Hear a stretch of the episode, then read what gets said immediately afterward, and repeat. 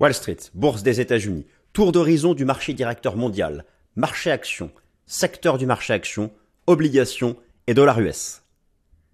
Alors chers amis, je suis ravi de vous retrouver à la nouvelle édition du Top Gun. Nouvelle édition du Top Gun, consacrée cette fois-ci à un panorama technique cross-asset États-Unis. Nous allons parler des États-Unis et uniquement des États-Unis à un moment où la probabilité, le débat sur la probabilité d'une récession est sans fin.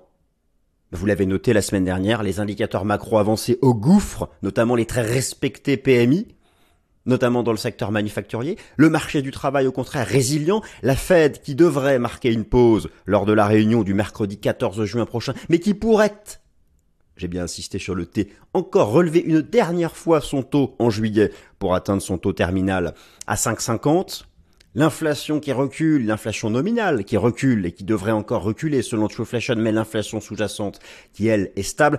Eh bien, chers amis, j'ai voulu faire un focus complet sur le marché action, le marché action qui est tiré par les big caps américaines, les méga caps américaines, le Nasdaq qui est proche de son record historique. Vous êtes sur le Nasdaq, proche de son record historique? C'est dommage, nous en avons parlé depuis quelques semaines. Le dollar US, le marché obligataire, les secteurs du marché action. On va tout couvrir, donc on va prendre le temps comme d'habitude. Je ne sais pas combien de temps va durer la vidéo. La semaine dernière, elle avait duré 45 minutes. Peut-être que celle-ci durera autant. Un peu moins, on verra bien. En tout cas, ce que je veux, c'est prendre le temps. Voilà le plan. Alors, on va commencer par, vous savez, il y a le débat actuel sur la euh, so-called dédollarisation du monde. Il faut arrêter. Attention, je ne dis pas que la part du dollar, je ne dis pas que des groupes de pays n'essayent pas à très long terme de trouver une alternative au dollar. Mais d'une, le dollar ne disparaîtra jamais. De deux, aucune monnaie à horizon 20 ou 30 ans n'aura le statut actuel qu'a le dollar. Des monnaies vont peut-être monter. Mais bon, bref, on va commencer par un point là-dessus. Euh, mais j'introduis ce débat d'une autre façon. Ce sera un peu l'introduction. Dédollarisation. Wall Street, puisqu'on en parle de Wall Street, Wall Street est-elle encore la place boursière de Wall Street? C'est une rue, hein et c'est là où il y a le palais de la bourse, est-elle encore le marché directeur mondial ou occidental? Moi, je vais répondre avec trois critères à cette question.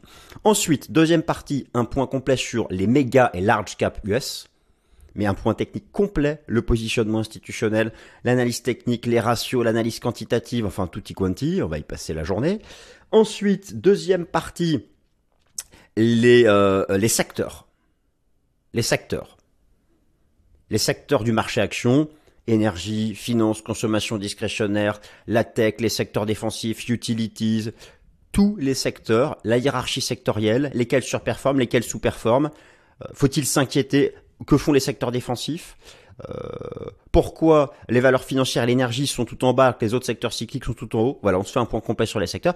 Troisième partie, les small et mid cap qui sont en retard. Les troupes ne suivent pas encore les généraux, quoique ça commence un peu. Y a-t-il des opportunités sur les small et mid cap? Quatrième partie, les obligations. Moi, j'estime que cette remontée des taux d'intérêt du marché donne des prix d'entrée superbes à long terme à l'achat sur le prix des obligations. Le prix des obligations est archi pas cher. Les rendements sont tout en haut. Je le répète, je le répète souvent, c'est l'année de l'opportunité de long terme du marché obligataire. J'en remets une couche. Et enfin, le dollar américain, je vais faire suite à la vidéo que j'ai fait la semaine dernière dans le Fast and Forex, à savoir que j'estime que le rebond actuel dollar américain a, une bonne probabilité d'être un rebond du chat mort. Et comme là, euh, j'ai à ma disposition toutes les données de positionnement qui ont été mises à jour vendredi soir par la CFTC, on fait donc ce point complet. C'est parti, Wall Street tour d'horizon complet.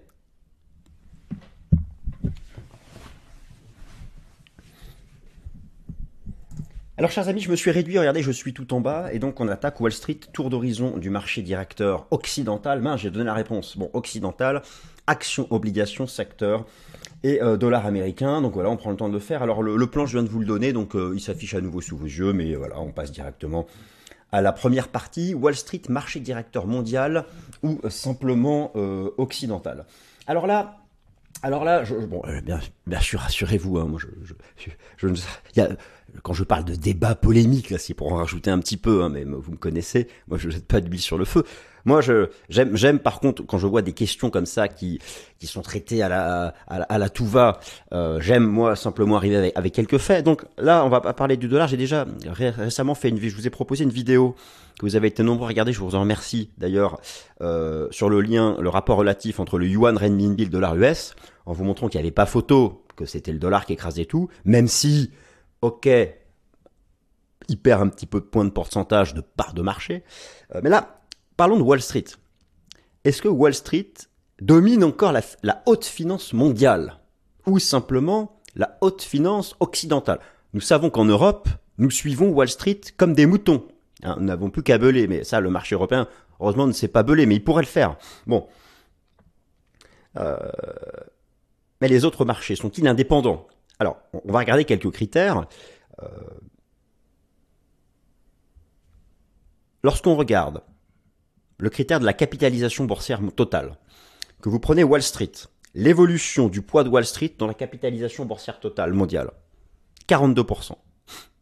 Non seulement Wall Street pèse encore 42%, 42% de la capitalisation boursière mondiale, la bourse de New York et le Nasdaq additionnés, et cette tendance, eh ben, elle est, elle est haussière. Et oui, elle est haussière. Elle est haussière. Donc, bien sûr que oui, que Wall Street est le marché directeur mondial encore actuel, selon ce critère-là. J'ai deux autres critères aussi à vous montrer. J'ai le critère euh, du volume négocié sur les contrats à terme pétrole. Ah, quand même, on parle, on parle du pétrole. Bah, bah là, il n'y a pas photo. Hein. Shanghai, c'est tout, tout, tout, tout, tout petit. Mais, par contre, ça grandit. Oui, attention, bien sûr que le poids relatif les États-Unis reculent. Les bourses de Shanghai dépassent Euronext. Euronext est quand même une confédération de bourses de la zone euro. Donc c'est pas rien. Et encore, il y a aussi le, il y a aussi le marché dérivé de London. Donc il y a, il y a quand même, voilà, mais donc c'est pas rien. La Chine monte, mais il n'y a pas photo overall lorsqu'on regarde la big picture. Et on va aussi regarder le, poids du dollar sur le marché des chances que je vous avais déjà montré selon les datas de la Banque des règlements internationaux. Donc là, en fait, je vous fais une petite intro sur ce sujet avant d'attaquer euh, le, tour d'horizon marché action, obligations, big cap, large cap, small cap, les caps dans tous les sens les secteurs, le dollar et les obligations, mais vous avez la timeline avec le temps, donc vous pouvez directement aller là où ça vous intéresse. Donc voilà, on commence par Wall Street, marché directeur mondial ou simplement euh, occidental. Vous avez déjà ici, euh, ça nous vient de, de Visual Capitalist, les méchants capitalistes. Et euh, vous, avez, vous avez donc la, la, courbe ici de la part de Wall Street dans la capitalisation boursière mondiale totale. Effectivement, on peut voir qu'entre 2010 et 2022, 23, c'est une tendance baissière. Non, bien sûr, je rigole. Donc 42% de part de marché pour 24% du PIB mondial. Alors c'est le PIB nominal. À parité de pouvoir d'achat, c'est moins et c'est d'ailleurs égal, voire même un peu inférieur à la Chine maintenant. 4% de la population mondiale. Donc déjà, il n'y a pas de euh, euh, Wall Street dédollarisation euh, en fonction du marché action. Maintenant, voilà, vous avez ici le classement des bourses selon la capitalisation boursière mondiale. Alors oui, la bourse de New York et le Nasdaq écrasent tout, mais voilà, Shanghai qui arrive en troisième position et qui dépasse Euronext. Euronext, c'est quand même une fédération de bourses européennes, dont Paris, Amsterdam, Lisbonne, Bruxelles et tutti quanti. Donc c'est pas rien, je veux dire, si vous additionnez Shanghai et, et Shenzhen, vous arrivez quasiment à la moitié du NICE. Et c'est trois fois plus que Londres. Donc, donc, effectivement, effectivement, euh, le poids relatif, la Chine monte. Le poids relatif des US n'a pas vraiment baissé. Bon, il cesse de monter. Mais d'un point de vue des marchés financiers, les places boursières chinoises, maintenant, atteignent quasiment, lorsqu'on les additionne, un bon 35-40% de ce que pèse Wall Street. C'est par contre voilà les, places boursières des BRICS par exemple des autres BRICS ça reste encore tout petit. Donc c'est vraiment la Chine qui a percé. Donc ça, on peut déjà euh, noter cet aspect-là. Maintenant, deux autres critères qui me semblent intéressants pour savoir si Wall Street est toujours marché directeur mondial ou simplement occidental. Deuxième critère, le volume négocié sur les contrats à terme pétrole. Donc vous avez là des données qui nous proviennent de, la, de Bloomberg. Et euh, en gros, vous avez euh, en rouge les contrats à terme pétrole négociés en yuan renminbi, la devise de la Chine. Oui, effectivement, euh, la Chine a lancé sa propre bourse dérivée de, matières premières à Shanghai, donc euh, depuis quelques années. Vous voyez que c'est tout petit. Et tout ce qui n'est pas rouge, à 95%, c'est libellé en USD. Je crois qu'il n'y a pas de sujet. Voilà, vous avez la réponse comme moi. Sur les contrats à terme pétrole, alors oui, je veux bien qu'il y ait des déclarations intempestives de, des, des patrons, des, chefs d'État, des patrons n'importe quoi, des chefs d'État des BRICS, euh, de certains pays, le dollar on n'en veut plus, ça vaut zéro, etc. Dans les faits, alors ils ont sûrement des bonnes intentions, et, puis même à long terme, à long terme, à long terme, Vous croyez vraiment que le, le, Brésil a son réal euh, brésilien, la Chine a sa roupie, le yuan, la Chine a son yuan, la Russie a son rouble euh, chacun, chacun sera en concurrence. Donc voilà, mais, mais effectivement, le yuan, année après année, va continuer de, de, de gagner comme ça en part de marché. Ça, c'est un fait. Le yuan va continuer de gagner en part de marché. Et vous avez ici donc les données, et vous avez ici les données de la Banque des, des règlements internationaux. Et donc, euh, en, 2022, le dollar américain apparaissait dans 88% des échanges sur le marché euh, d'échange, euh, contre 31% pour l'euro, 17% pour le yen, 13% pour le GBP et seulement 7% pour le yuan, qui par contre a dépassé le CHF qui est à 5%. Donc voilà, on peut dire quand même que Wall Street reste encore le marché directeur, le marché directeur occidental. Alors, large cap US, diagnostic graphique et valorisation pour les leaders de la cote à un moment où clairement l'avancée, la tendance haussière, alors la tendance haussière depuis octobre dernier des marchés actions américains, elle est largement portée par les large et méga cap, en particulier les valeurs du Nasdaq, les, stars de la tech, mais pas seulement. Euh, on va faire un diagnostic complet. Nous allons d'abord regarder où est-ce qu'on est, où est-ce qu'on sont les large cap en termes de valorisation. Le chartisme, nous bénéficions d'une nouvelle clôture technique mensuelle on va voir les derniers signaux techniques qui ont été donnés avec le S&P 500 qui a finalement dépassé les 4200 points, le Nasdaq qui confirme cette surperformance et ces signaux techniques dont je vous parlais depuis quelques semaines, l'analyse quantitative qui montre que le marché n'est pas encore en surachat, le sentiment des traders particuliers qui, n'est pas encore au son paroxysme aussi, les données de positionnement selon le Cote Report, positionnement institutionnel sur les contrats à terme S&P 500 et Nasdaq de plus en plus positif, en convergence avec la tendance haussière des indices US depuis octobre dernier, et quelques ratios d'attrait pour le risque. Alors, on va commencer par la partie euh, valorisation. Globalement, globalement, alors c'est pas ça, voilà, globalement, en termes de valorisation, j'utilise ici l'excellent site Guru Focus. En termes de valorisation, nous sommes partout dans les, euh, dans les moyennes. Vous prenez par exemple ici, vous avez donc en vert le PE de Schiller pour le S&P 500. Voilà, ça c'était le point bas de la crise sanitaire. Le point bas de la crise sanitaire. Ensuite, le rebond euh, décembre 2021, le bear market, vous voyez, donc le de Schiller, hein, c'est le, prix du marché actuel rapporté aux bénéfices des dix dernières années passées, retraité de l'inflation. Moi, j'estime que c'est celui qui est, le, le moins fake, dans le sens où le, le PE forward, c'est sur les bénéfices estimés. Alors, voilà, voilà le S&P 500, voilà le, price earning forward du S&P 500. Oui, il est tout en bas. Lorsqu'on regarde ça, on se dit que c'est vraiment pas cher, le S&P 500. 18 fois les bénéfices estimés, mais en même temps, voilà, c'est ça, ça, je vous en ai déjà parlé, les bénéfices estimés qui sont complètement perchés. Donc forcément, euh, le prix actuel par rapport à des bénéfices attendus perchés, mais si on revoit à la baisse les estimations de bénéfices, le PE forward va remonter, donc ce sera pas si cher que ça. Donc overall, overall, avec ces histoires de bénéfices estimés au doigt mouillé, moi, je pense qu'il faut mieux prendre le PO Schiller.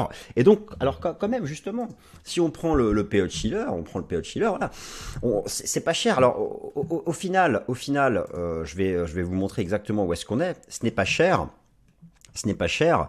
Euh, en fait, nous sommes globalement dans les, dans les moyennes historiques des, euh, des 20 dernières années, lorsqu'on regarde les différents, les ratios de valorisation, que ce soit le PE, le PO de Schiller ou, le, ou même les, les, anticipations de bénéfices. Je vous ai rassemblé ça ici sur ce graphique euh, TradingView.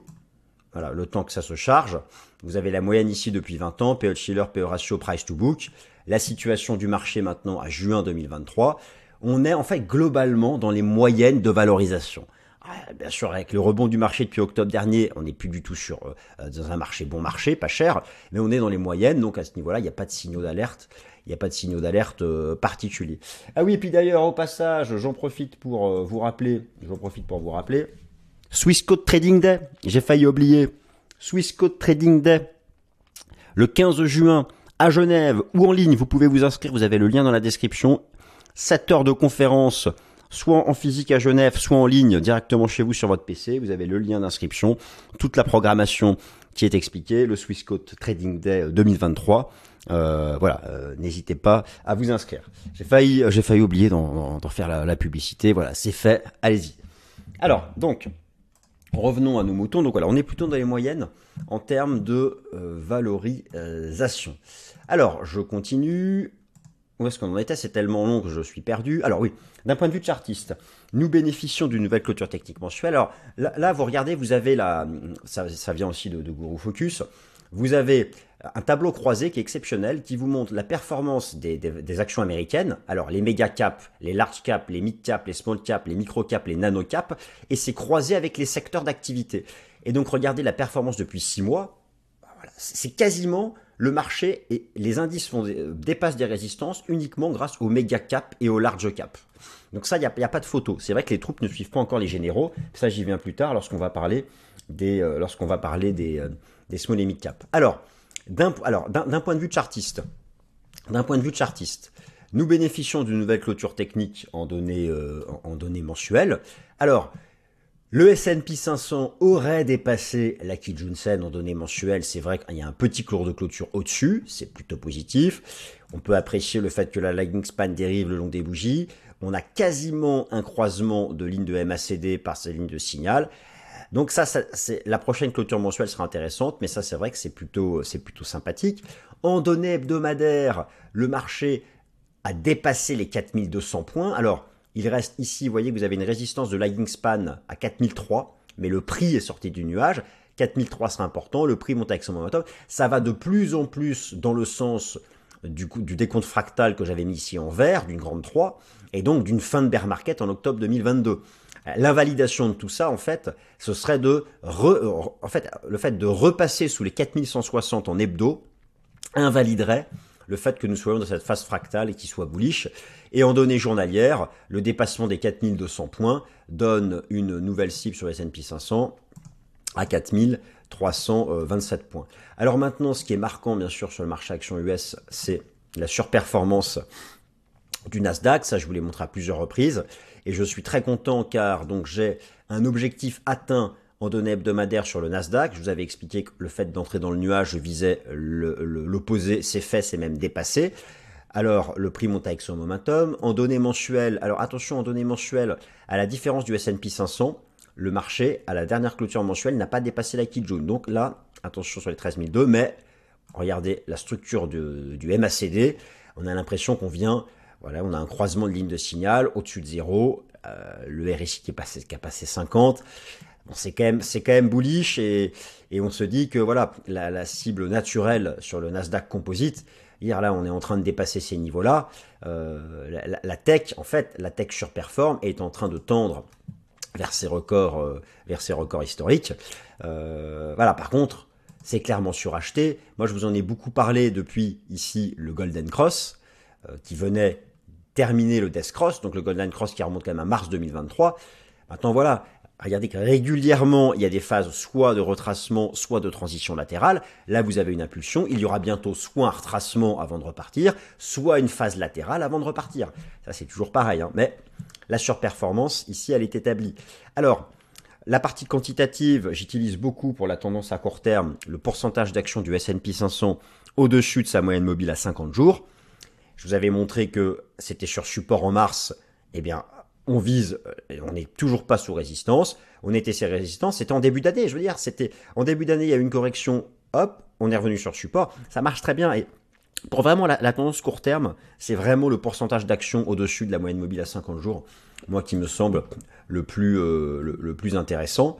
Euh, et, euh, et, d'ailleurs, la, dynamique reste positive par rapport au pourcentage d'action au-dessus de la moyenne mobile à 200 jours. On n'est pas du tout non plus en surachat. Donc ça, il n'y a pas de surachat technique quantitatif. C'est plutôt une bonne chose pour continuer. On va regarder maintenant les données de positionnement institutionnel les données de positionnement euh, institutionnel. Euh, et, là aussi, donc ce, que je relève, ce que je relève, c'est donc vous avez ici le rapport Commitment of Traders de, la CFT, le rapport Commitment of Traders de la CFTC, où j'ai pris, j'ai pris donc l'indice S&P 500, le contrat futur e-mini S&P 500, les options et les futurs combinés, deux ans d'historique, le prix dépasse des résistants, la position nette ici en jaune, donc le nombre de contrats à l'achat moins le nombre de contrats à la vente, continue de suivre une tendance haussière, c'est bullish. Voilà, euh, que ce soit les asset managers ou d'ailleurs les, euh, alors les, hedge funds, c'est différent. Déjà, ils sont moins importants en termes de, de, quantité de, volume, et, euh, et c'est énormément de couverture. Euh, donc, d'un point de vue de ce que ça pèse, les asset managers, je leur ferai davantage confiance sur le contrat Futuri Mini. Et, si vous regardez le positionnement sur le Nasdaq, bon bah là, il n'y a pas de sujet. Les positions short s'effondrent, la position nette avance avec le prix c'est euh, voilà, il y, a vraiment une convergence et, je vous remontre aussi ici deux ratios d'attrait pour le risque que je suis beaucoup. Donc au numérateur, la consommation discrétionnaire, la consommation cyclique sur les produits de base, staples, produits de base, c'est vraiment le secteur défensif par excellence. Euh, numérateur sur dénominateur, lorsqu'il y a des signaux aussi, le numérateur surperforme. Voilà, depuis la divergence haussière d'octobre, on a l'épaule tête épaule inversée, cassure de résistance. Regardez la lagging span dans le nuage, en vise du nuage, hop. Bon, ça c'est bullish et un autre ratio d'attrait pour le risque, la tech sur les produits de base. Bon bah là, je vous avais montré ça. Regardez un peu le fait. C'est toujours pareil en, Ishimoku. On entre dans le nuage, on vise la partie haute, on sort par le haut du nuage, la lagging span confirme et on vise, on tout en haut. La tech, attention, il n'y a pas encore de divergence baissière. Donc, c'est suracheté, ok, mais c'est bullish. Sans divergence baissière, ça reste en tendance haussière. Donc euh, il ne faut pas s'amuser à shorter ça, même s'il y a parfois des petites phases de retracement, il faut mieux les exploiter pour rentrer à l'achat. Euh, parce que voilà, c'est vraiment costaud. En tout cas, ce sont des ratios d'attrait pour le risque qui vont dans le sens de cette tendance haussière qui est saine, je dirais, d'un point de vue des larges et des méga caps. Alors après, est-ce qu'elle est saine dans l'absolu? Ça, on va, on va continuer d'avancer dans la. Donc voilà, ça c'est pour la première partie, les larges et les, et, les méga caps. Et je voulais vous remontrer ça justement sur, sur Gros Focus. Vous avez là donc, vous avez là les. Euh, j'aime beaucoup. Donc, year to date, la performance depuis le début de l'année ici avec un tableau croisé, donc nano, micro, small, mid, large, méga cap et par les secteurs. Vous voyez que c'est vraiment les méga caps qui tirent les indices à la hausse, alors que les petites valeurs ont beaucoup plus de mal à suivre, les troupes ne suivent pas les généraux, mais ça c'est parce que le c'est la remontée des taux d'intérêt. Le contexte macro, le débat sur la probabilité d'une récession, la, hausse, la hausse euh, du coût du crédit, euh, affaiblit d'abord les, valeurs qui ont le bilan plus faible, donc les petites et moyenne valeur. Donc pour le moment, c'est un marché bullish tiré par les, euh, par les big caps. Alors secteur du marché action, secteur du marché action. En gros, il y a, bon, je m'intéresse au super secteur de l'indice S&P 500. La question, elle est la suivante. La tendance haussière des larges et méga caps, elle est là. Faut-il s'inquiéter d'un point de vue sectoriel? Il faudra s'inquiéter le jour où vous aurez des signaux haussiers sur les secteurs défensifs. Alors, actuellement, la hiérarchie sectorielle, elle est typique d'un marché bullish avec tout en haut les secteurs cycliques. Je vais vous montrer la hiérarchie sectorielle. Alors, hormis l'énergie et la finance, mais l'énergie, c'est parce que le prix du pétrole baisse. Je vous refais ce mercredi une émission spéciale sur le pétrole. Ça, c'est la perspective d'un ralentissement de, la récession occidentale. Hein. La consommation a déjà commencé à reculer. Bon, mais voilà. Mais, hormis ça, la tech, la consommation discrétionnaire, les valeurs industrielles sont tout en haut. Les secteurs défensifs, utilities, staples et santé, ils sont au milieu de tableau tout en bas c'est assez classique des marchés haussiers plutôt sains. Alors maintenant, voilà, c'est pas, il manque quand même l'énergie et les valeurs financières. Il y a quand même cette thématique de la stabilité bancaire. On a vu ça en mars, hein, qui est quand même un bémol sur cette euh, hiérarchie sectorielle positive. Et puis, voilà, il faudra donc commencer à s'inquiéter le jour où vous aurez des signaux haussiers sur les secteurs défensifs et le jour où vous aurez des signaux de divergence baissière sur les secteurs cycliques qui avancent, qui, qui portent le marché. Donc c'est ce qu'on va regarder. On va les regarder sur le plan technique et aussi un peu sur le plan fondamental. Alors déjà sur le plan fondamental, je vous ai mis en bas ici euh, des données, euh, des données de valorisation, en particulier le PE Chiller. Donc alors par exemple si vous prenez la tech, elle a un PE régulier de 36 et un PE Chiller de 41. Regardez ici tout en bas, vous voyez, je, euh, vais, vous avez ici tout en bas, le PE Chiller de la tech, il est loin de ses records de décembre 2021. Donc ça c'est une bonne chose. Overall, vous avez par exemple le secteur de l'industrie qui actuellement domine la hiérarchie sectorielle, qui a un PE chiller inférieur au PE du marché. Il a pas, en fait, d'un point de vue de la valo, je vais pas y passer 30 ans, on est à peu près partout dans les moyennes. On est à peu près partout dans les moyennes d'un point de vue de, la valorisation. Maintenant ici, vous avez, je suis sur TradingView, vous avez la hiérarchie sectorielle, les 11 super secteurs du S&P 500. Je fais un classement year to date et donc on retrouve en, donc en performance depuis le début de l'année. Et donc tout en haut, effectivement, on retrouve tout en haut du classement la tech, les services de communication, la consommation cyclique, les valeurs industrielles, les matériaux, donc les gros secteurs cycliques, et les secteurs défensifs, staples, produits de base, santé et utilities sont plutôt tout en bas. Alors la finance et l'énergie sont en bas, mais c'est parce que le pétrole baisse pour l'énergie et les valeurs financières. Vous avez suivi le, choc bancaire de mars. Donc globalement, c'est quand même un, marché, une hiérarchie sectorielle d'attrait pour, pour le risque. Alors maintenant, faut-il s'inquiéter? On va regarder l'analyse technique des secteurs. Il faut s'inquiéter s'il y a des signaux haussiers sur les secteurs, sur les secteurs euh, défensifs. Il faut s'inquiéter si vous avez des, et, il faut s'inquiéter si vous avez des signaux de surachat sur les secteurs cycliques là qui actuellement qui actuellement mènent la danse. Alors déjà, je ne suis pas sur les bons, je suis sur les secteurs européens. Donc on va aller voir ici, voilà, les secteurs du S&P euh, du S&P 500. Alors tout d'abord, regardons par exemple les utilities, secteur défensif par excellence. Voilà la pattern qu'on a. Alors c'est tout en bas. Certains verraient ici une espèce d'énorme épaule tête épaule. Alors nous sommes ici sur un niveau de support, mais en fait c'est complètement neutre, c'est une phase latérale. Et si ce seuil-là il cède sur les utilities, c'est vraiment un signal de, de, reprise de la baisse du secteur euh, défensif des utilities. Voilà, on y beaucoup. En fait, c'est complètement neutre, ça twist dans tous les sens. En fait, globalement, je vais vous montrer la plupart des secteurs défensifs, ils sont tous neutres et archi-neutres. Prenez la santé, c'est dans un triangle.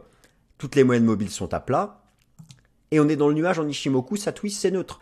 Donc les secteurs défensifs sont en position d'attente, et on voit bien qu'ils ne sont pas baissiers, ils sont neutres.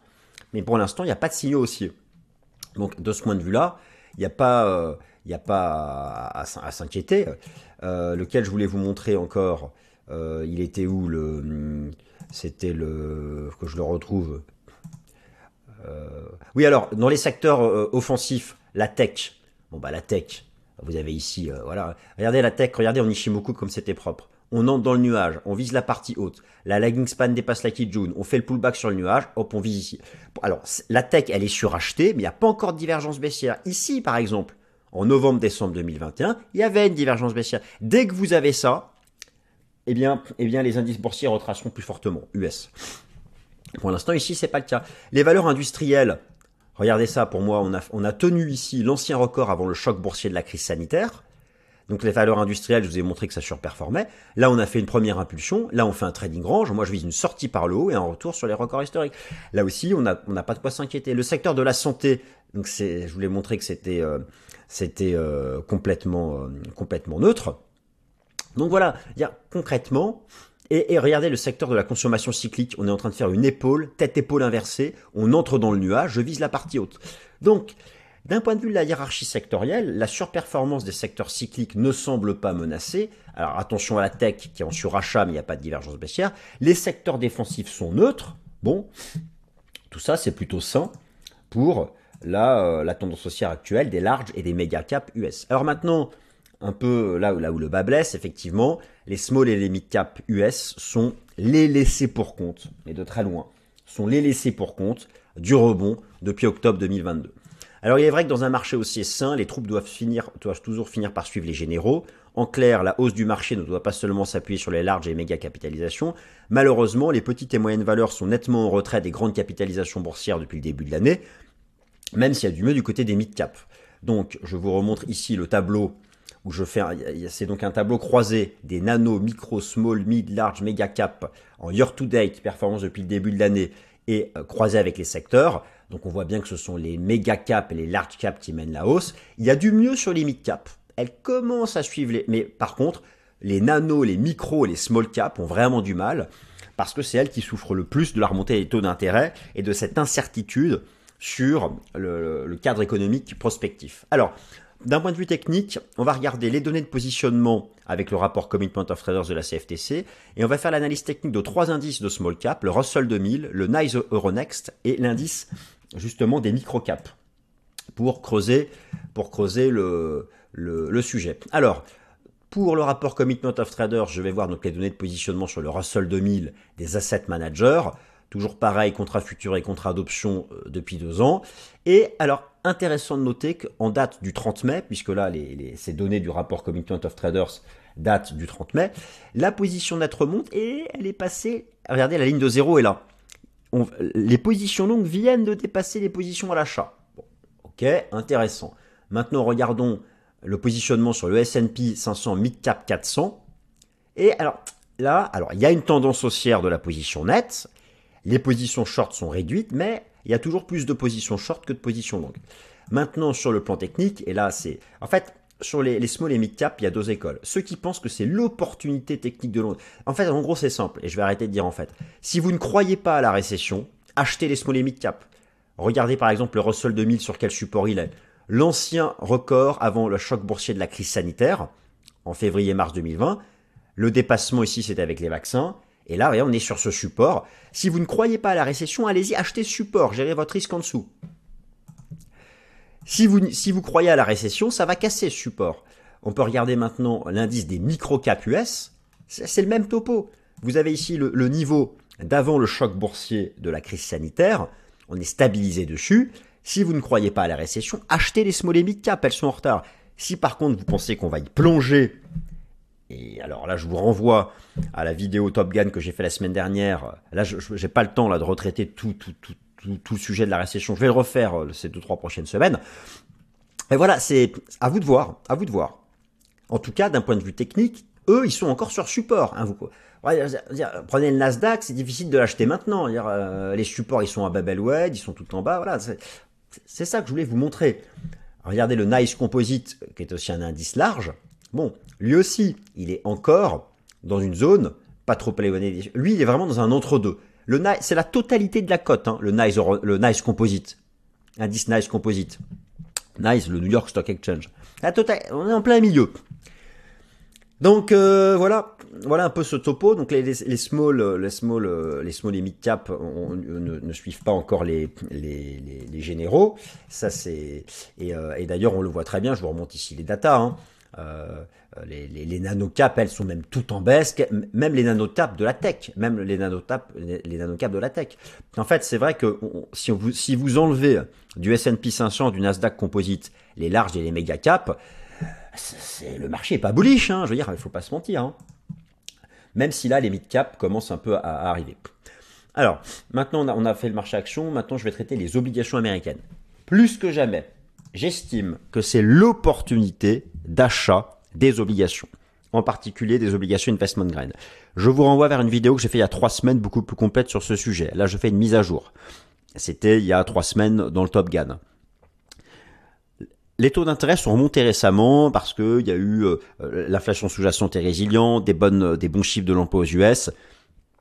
Les, anticipations de taux d'intérêt terminal de la Fed, maintenant c'est plus 5,50. Même si là, elle pourrait faire une pause le 14 juin voilà, elle peut encore les remonter une dernière fois cet été. Bon, les taux d'intérêt sont remontés, ça a refait baisser un peu le prix des obligations. Mais pour moi, les taux d'intérêt du marché ne redépasseront pas les records qu'ils ont atteints avant le choc boursier de la avant le choc de la crise bancaire de mars. Euh, je vais, on va regarder ça ensemble.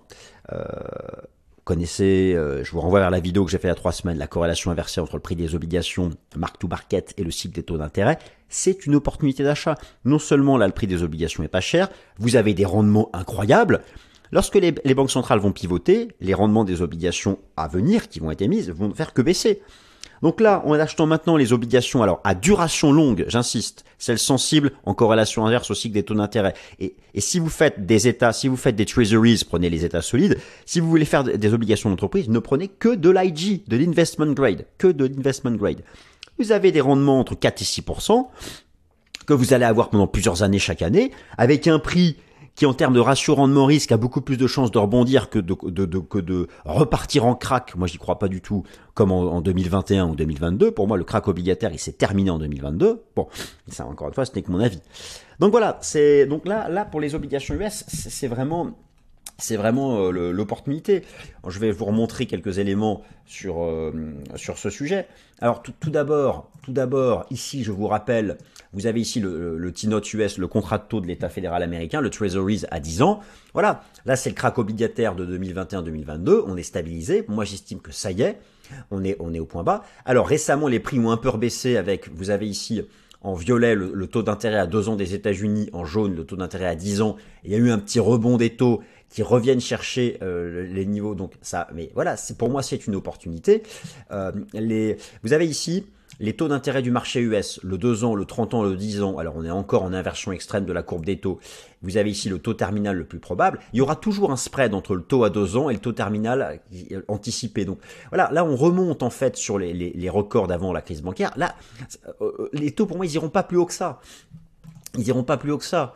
Mon, scénario sur le rendement obligataire à deux ans des, États-Unis, voilà, vous avez ici en, hebdomadaire, vous aviez le, le, le, double top de renversement de 2007 et, et les records de 2007, c'était ici un double top. J'ai reporté donc ici les niveaux à ce que fait actuellement le marché. Voilà, là il y a eu, voilà, pour moi ici, là on est en train de faire une pattern de renversement. Alors est-ce que ce serait une espèce d'énorme épaule, tête-épaule ou pas? Pour moi, le fait de revenir dans cette zone, ici c'est une énorme zone de, de liquidité vendeuse des, des, des taux d'intérêt. Euh, c'est le renversement baissier de février-mars 2023. Euh, c'est la crise bancaire et on voit comment ça affecte les small et mid cap. Là, pour moi, ici, dans cette zone, les taux d'intérêt vont se renverser à la baisse. C'était que mon opinion. Je me trompe peut-être. Mais c'est que mon opinion. Et imaginons que même ça aille chercher un peu plus haut. C'est pas grave. C'est pas grave. Ça fait des rendements supérieurs sur les obligations. Ça redonnera un, un, prix d'entrée encore un peu plus intéressant sur les obligations. Et overall, à horizon 2, 3, 4 ans, c'est pour ça que je dis opportunité de long terme. J'ai pas dit cette semaine, dans un mois ou même dans trois mois. Mais, voilà, il faut bien comprendre que là, sur le marché obligataire, je vous propose de construire une stratégie de plusieurs années. Mais qu'on s'en fout. On s'en fiche du, timing hyper précis au point près. C'est une stratégie de long terme. Et euh, je vais vous remontrer d'ailleurs l'analyse technique du, euh, euh, contrat de taux US. Il est où? Il est là, le, voilà, le, le T-Note US. Euh, je vais vous montrer, on a une nouvelle clôture technique mensuelle, donc on peut regarder en clôture mensuelle. Voilà, moi j'estime vraiment, prenez les indicateurs de momentum. Voilà, là vous aviez, vous aviez ici le début du crack en décembre, début 2021 du crack obligataire, la ligne de MACD, le croisement, etc. Là on a une belle div, ça va bientôt croiser à la hausse. Regardez les, les structures de RSI opposées. D'un point de vue du momentum, pour moi, on y est. Le crack obligataire a retracé quasiment 80% de toute la hausse entre 2011 et 2023. Moi, mon scénario, ici, c'est un dépassement de cette résistance. Et combien même on reviendrait ici, j'estime que c'est... En fait, toute cette zone-là, j'estime que c'est une zone d'accumulation de long terme pour viser à, horizon 1 an, 2 ans, un rebond ici. Donc un prix de l'obligation qui repasserait de 115, 120 à 130, 140, c'est pas mal déjà en, en, termes de prix. Et en plus de ça, chaque année, vous avez votre coupon. Donc voilà, moi ce que je veux dire par là, c'est que cette remontée des taux d'intérêt, j'estime que ça donne un bon timing pour rentrer sur les... Euh, et on va même regarder le, euh, un bon timing pour rentrer sur le, les, euh, les, rendements obligataires. Et si vous regardez par exemple le positionnement des hedge funds sur le rendement obligataire à deux ans des États-Unis, plus ça remonte, plus ils sont short. Et ils ont commencé, regardez, ils ont commencé à shorter. Ils ont commencé à shorter. Ici, c'était dès octobre dès octobre-novembre 2022, les hedge funds. Dès octobre-novembre 2022, et donc ils ont commencé à shorter ici.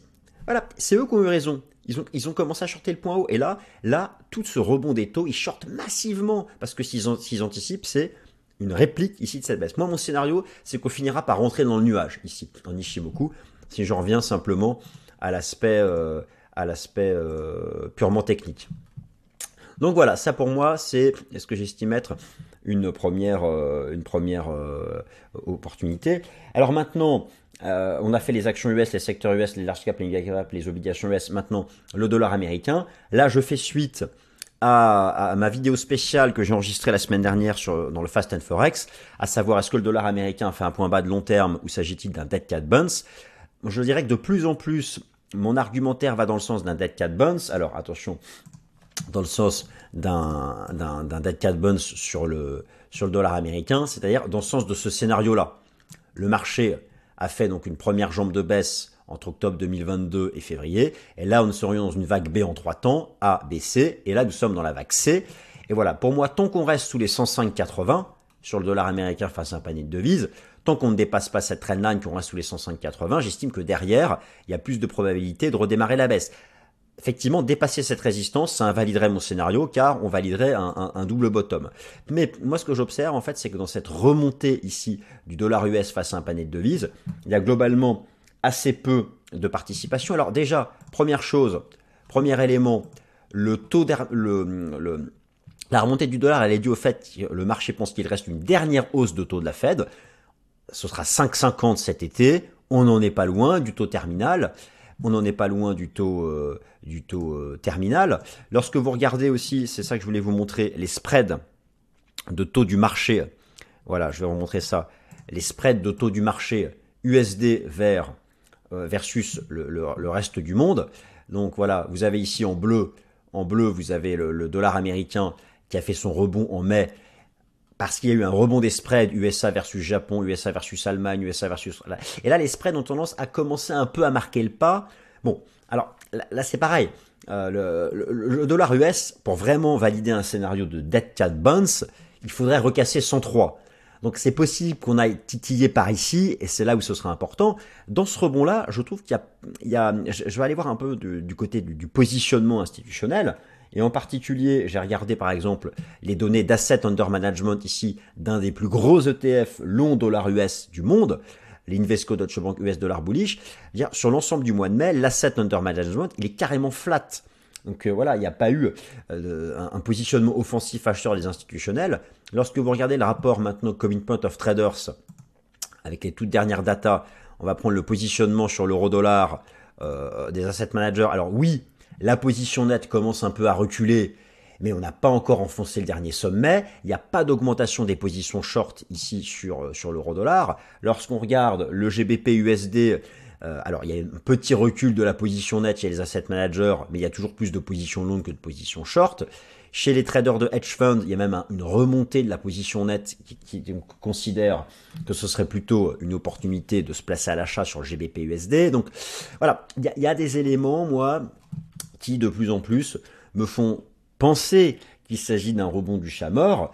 Mais voilà, pour que ce scénario soit le bon, il faut naturellement que la Fed ne dépasse pas le taux terminal des 5,50 et finisse donc par enclencher, finisse par enclencher euh, un, pivot, euh, finisse par enclencher son pivot. Et là, bien sûr, ce sera lié, ce sera lié au, au, cadre économique prospectif et surtout, surtout plus que jamais à l'évolution des perspectives euh, de, de, désinflation. Trueflation actuellement est au gouffre. Bah, attendez, c'est ça que je voulais vous remontrer une dernière fois. Bon, je vous montrerai une autre fois. Trueflation est au gouffre. Euh, l'inflation sous-jacente, par contre, elle, elle est résiliente. Ça, c'est un peu le problème du moment. Mais voilà. sur le dollar US, le débat, il est vraiment encore ouvert. Hein, donc, il faut rester prudent. Euh, moi, je vais actualiser euh, en fonction des nouvelles datas ça euh, chaque mercredi dans le Fast and Forex. Voilà, chers amis, c'était mon tour d'horizon de Wall Street. Action secteur, obligation, dollar US. J'espère qu'il vous a plu. Merci encore beaucoup pour tous vos likes, vos abonnements, vos commentaires. Et puis, voilà. Passez une excellente semaine. Merci à tous.